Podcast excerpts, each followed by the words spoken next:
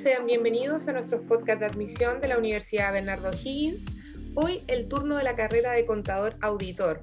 En el podcast anterior estuvimos conversando eh, a fondo de la carrera, ¿cierto? Su sello diferenciador, la empleabilidad y dónde trabajar cuando egresamos de la carrera.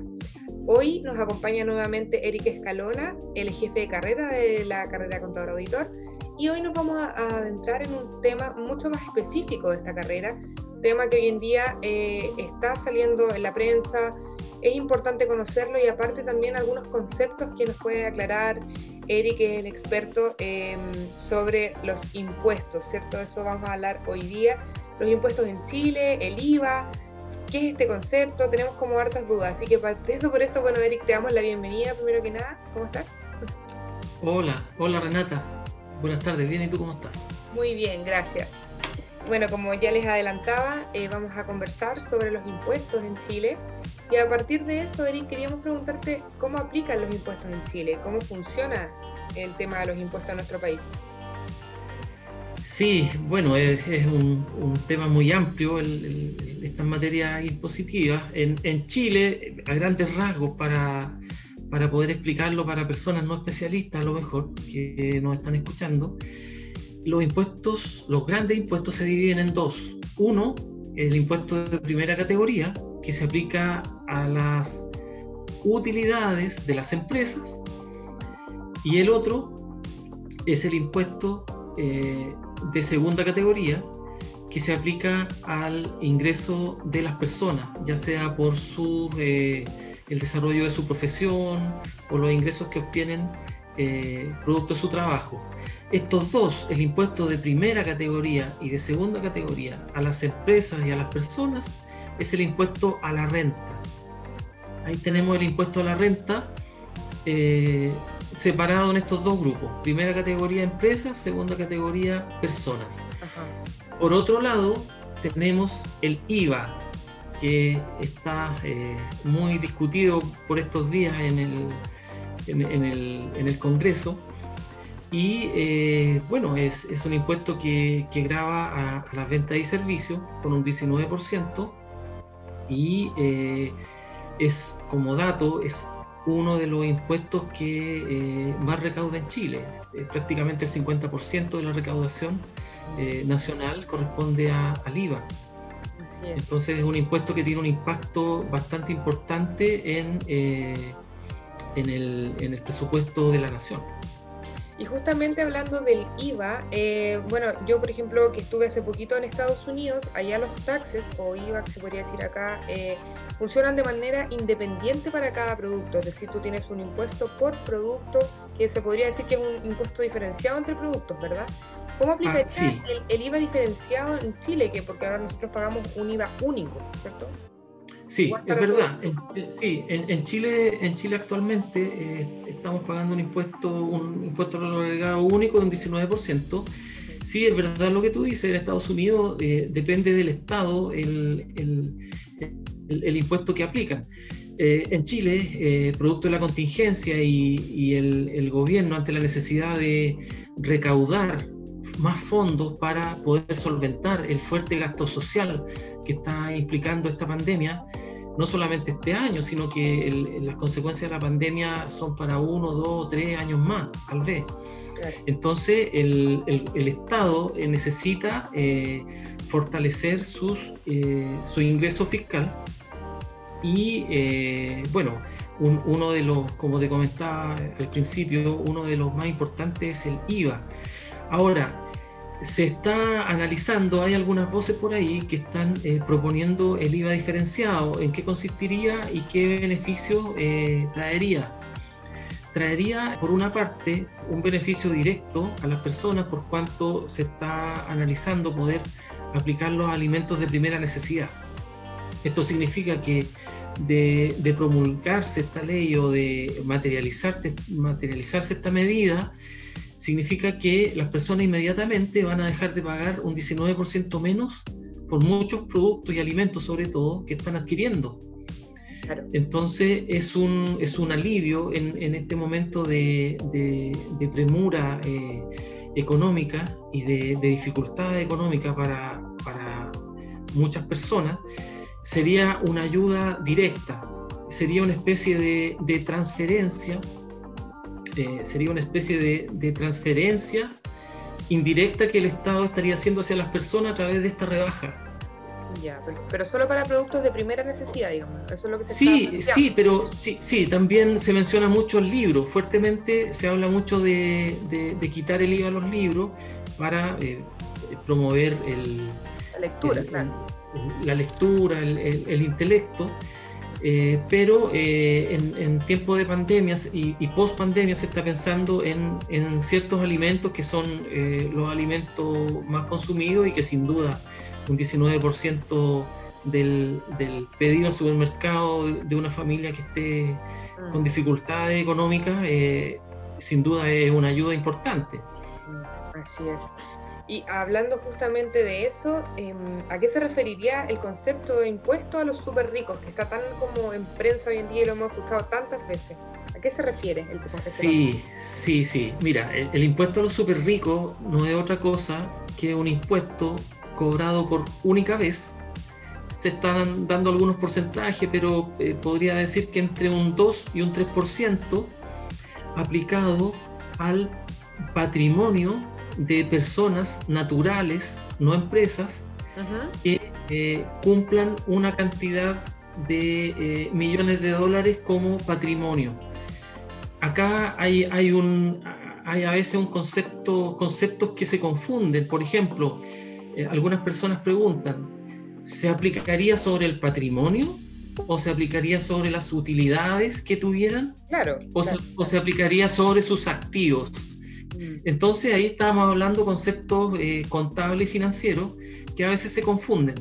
El, la, la, ley, el, proyecto de ley, porque todavía está en estudio, eh, habla de patrimonio, de aplicar el impuesto al patrimonio es lo que más, eh, es, como la, la, versión que más eh, predomina en los parlamentarios. El patrimonio no es nada, nada más que los activos o todo lo que posee eh, una persona con una fortuna por sobre un, monto de, de millones de dólares, que no recuerdo exactamente la cifra, por eso no la voy a dar eh, pero el, patrimonio consiste en los activos que tiene que estén libres de deuda, todo su patrimonio. Entonces eh, se habla de grabar, pero de grabar por única vez, porque con esa recaudación eso significaría eh, algunos miles de millones de dólares de recaudación por una vez que vendría a reforzar las arcas fiscales para eh, poder eh, de mejor manera cumplir con, con, los compromisos y con el gasto social que se ha elevado producto de la contingencia y de la, de la, pandemia mundial. Pero los impuestos a los súper ricos, en este caso, el proyecto dice que va orientado y va al, al, gasto social específicamente o a todo lo que haga falta a nivel del país. No, es que como es por única vez y, y, la causa, la, la causa por la cual se aplicaría sería producto de la, de la contingencia y de los problemas económicos de la pandemia, iría en directa relación, por lo cual tendría un impacto a corto plazo. Mm. Tendría un impacto bastante a corto plazo y sería un apoyo directo a las familias que están eh, sufriendo los embates de, de esta crisis económica que ha traído la pandemia. Claro, sí, de todas maneras justamente de eso quería preguntarte. Eh, en términos, obviamente en Chile, ahogándonos en Chile, ¿cuál fue el gasto social que dejó y sigue dejando la pandemia? ¿Y cuál sería la posible solución si aplicamos impuestos para cubrirlo? Mira, el, a ver, eh, quiero, quiero comentarte algo y que yo creo que es bastante aclaratorio. Lo que todos los países necesitan sobre todo ahora con, eh, lo cambiante que está la economía, la sociedad, estamos en un cambio permanente. La pandemia nos, ha traído cambio y adaptación a, situaciones nuevas. Lo que los países deberían hacer es una planificación tributaria, no, no estar eh, proponiendo proyectos de ley eh, agoteo, por ejemplo. Eh, mira, ¿sabes qué? Podríamos a lo mejor eh, eliminar las exenciones a las grandes empresas y tendríamos 8 mil millones de dólares ahora. podríamos hacer el IVA diferenciado o no, mejor hagamos esto, o sale otro parlamentario que propone otra cosa, o alguna institución o algún político. Lo que los países serios deben hacer es una planificación tributaria tomando en cuenta todos los elementos y tomando una relación costo-beneficio, porque eh, a veces una ley puede tener un beneficio para un sector, pero puede eh, complicar a lo mejor otro sector. Entonces, lo, lo, que se debe hacer es una planificación tributaria, a lo mejor gradual, una, una, una planificación tributaria eh, a corto plazo para cubrir la emergencia en una primera etapa, luego una, una segunda etapa de esta planificación y luego una tercera etapa para eh, dejar las reglas claras de impuestos para inversionistas y para eh, los empresarios y para las personas en general. O sea, que todos sepamos cuáles van a ser nuestras condiciones de aquí a muchos años más. Eso eh, causa estabilidad y elimina la incertidumbre de estar viendo en los noticiarios cada día una idea nueva que sale. Esto se debe ver en un contexto general en un contexto planificado, una planificación tributaria bien pensada, con altura de mira e involucrando a todos los entes sociales del país, políticos, económicos, sociales, etc. Eh, y eh, involucrarlo en esta, en, esta propuesta para que eh, tenga un beneficio mayor y de mucha más certeza nos dé mucha más certeza de lo que se está haciendo y a la vez eh, cubrir los déficits que a lo mejor el, excesivo gasto fiscal podría causar, porque también aquí hay, hay efectos macroeconómicos que se van a producir. Entonces, manteniendo todos esos equilibrios con una planificación financiera clara, eh, en etapas, que es lo que, te planteo ahora, eh, en forma gradual, pero muy clara para poder darle eh, mayor seriedad al, país. Eh, recordemos que eh, en la medida que los impuestos vayan variando y que haya poca certeza, la inversión extranjera deja de, de, traer sus fondos a Chile y sencillamente se van a países vecinos donde sí tienen mayor claridad tributaria. Entonces, por eso son, son son elementos macroeconómicos, son políticas macroeconómicas que se ven impactadas por esta toma de decisiones de, impuestos. Sí, aparte como tú bien dices, eh, muchas personas quedaron sin trabajo, ¿cierto? Entre 2020 y 2021 y literalmente se están salvando por los retiros, los tres retiros del 10% que llevamos. Eh, claro. Ellos han tenido que recurrir a sus propios fondos. Exacto, lo cual, eh, lo, cual eh, va en sentido contrario de lo que otros países están haciendo. Si nosotros vemos, por ejemplo, eh, voy a nombrar dos o tres países que se vienen a la mente, Nueva Zelanda, puede ser Australia, Estados Unidos. ¿Qué es lo que hicieron? Esos países hicieron un, un esfuerzo grande al principio, pero con un concepto de apoyo de universalidad. Esto significa que eh, le dan un apoyo al 100% de su población, eh, de tal forma de eliminar la incertidumbre y eh, eliminar de alguna forma que las personas tengan que estar demostrando que necesitan ese dinero. Entonces es una, son transferencias directas con un efecto inmediato. Recordemos que la pandemia causó un shock de oferta y demanda en el país fue un shock muy fuerte que nos sorprendió a todos y ahora estamos de alguna forma eh, tomando el peso y, dimensionando el impacto que esta pandemia eh, está teniendo, en, está resintiendo fuertemente eh, los niveles de productividad, los niveles de empleo y está causando daños yo diría impensado. Hace unos dos, años, dos o tres años atrás nadie se iba a imaginar, por ejemplo, que los campamentos iban a, volver a lo que eran 30 años atrás. Tuvimos un retroceso de 30 años en la cantidad de, miles de familias que están, eh, eh, que la única opción es integrarse a un campamento. Entonces, se requiere una ayuda de corto plazo, inmediata, y con este concepto de universalidad que tú me tratabas de mencionar. Sí, aparte que nadie iba a pensar que, una que en la pandemia nadie pensó al principio que iba íbamos a llevar un año y medio en esto, ¿cierto? O sea, todos pensábamos que iba a ser menos, incluso muchas personas creímos, incluso yo también al, principio, que esto se quedaba en China y probablemente iba a estar solamente en Asia o países Sí, es verdad. Pero, o sea, llegó a todo el mundo y duró mucho, ahora tenemos vacunas, nuevas cepas también, entonces como que nunca se acaba, ¿cierto? Entonces todos hemos tenido que irnos como reorganizando de manera social, económica, salud mental, en todos los sentidos. Exacto. Afortunadamente, el, exactamente Renata, eh, eh, afortunadamente el proceso de vacunación eh, ha ido rápido, eso significa que va a llegar un momento en que un alto porcentaje de, la población va a estar inmune claro. y eso va a permitir que la actividad ya vuelva a la normalidad, así como estamos viendo, por ejemplo, en, Israel, en, Inglaterra, en Francia también se está viendo un poquito de apertura, en Nueva Zelanda.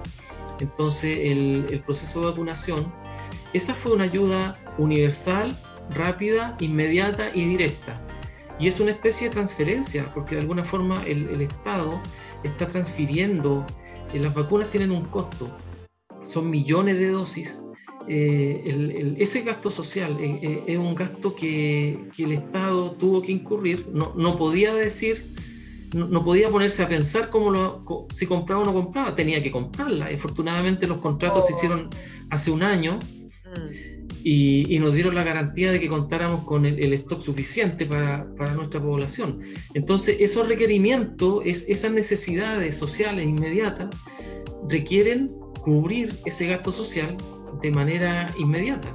Te das cuenta tú en, Colombia, el, Congreso en Colombia eh, está a punto de, de, promulgar una ley que, porque, ¿por qué era impopular esa ley y por qué eh, ocurrió este estallido hace unos días, un estallido social en Colombia? Porque esa ley pretendía obtener recursos de alguna forma porque el Estado, los gobiernos, necesitan solventar este gasto social, muy, es muy fuerte el gasto social. Ningún país estaba preparado para esto. Entonces, eh, erróneamente, eh, los parlamentarios colombianos que quisieron grabar los gastos básicos y, grabar eh, de manera incorrecta los sueldos de los sueldos de personas de clase media. Entonces, y va en sentido contrario acá afortunadamente se está hablando en el sentido correcto de, cómo eh, poder establecer eh, algunas leyes que reduzcan el, IVA a algunos productos de primera necesidad, cómo recaudar por otro lado, cómo se, está hablando en ese sentido, en el sentido de, de ayuda, no de perjudicar a las personas. Claro, exactamente. Bueno, Eric, te agradecemos esta conversación tan interesante sobre los impuestos y que también ha derivado, ¿cierto?, en las crisis que tenemos actualmente social, económica, en todo sentido, eh, post pandemia y durante, porque todavía no pasa la pandemia, ¿cierto? Así que durante la pandemia. Sí. Eh, gracias por esta información, eh, por este tema tan interesante. Ojalá que muchos de ustedes puedan escucharnos y también obviamente que compartan este podcast con quien necesiten y con quien quieran. Así que agradecerte, Eric, por este, esta instancia y los dejo invitados a todos a escuchar nuestros podcasts de admisión durante todo este año. Y sin más que decir, Eric, no sé si quieres despedirte de la audiencia, decir algo más. Sí, eh, bueno, gracias Renata por esta, este momento de, poder conversar un poco de, la contingencia y, en los temas que, a nosotros nos interesan en nuestra carrera e invitar a, los oyentes a que vayan al sitio web de la Universidad Bernardo Higgins, www.uvo.cl, Facultad de Ingeniería, Ciencia y Tecnología, carrera contador auditor, donde puedan ver nuestra malla, ver cuál es la oferta académica que estamos ofreciendo y por qué razón nos diferenciamos de las demás universidades en esta carrera. Así es, así que ahí está la invitación de parte de la Escuela de Administración y Negocios, de Eric, y también nosotros como admisión estamos con las puertas abiertas a lo que necesiten. Así que muchas gracias por escucharnos y nos vemos en un próximo capítulo, nos escuchamos en un próximo capítulo. Que estén muy bien, cuídense, chao, chao. Gracias, hasta luego, chao.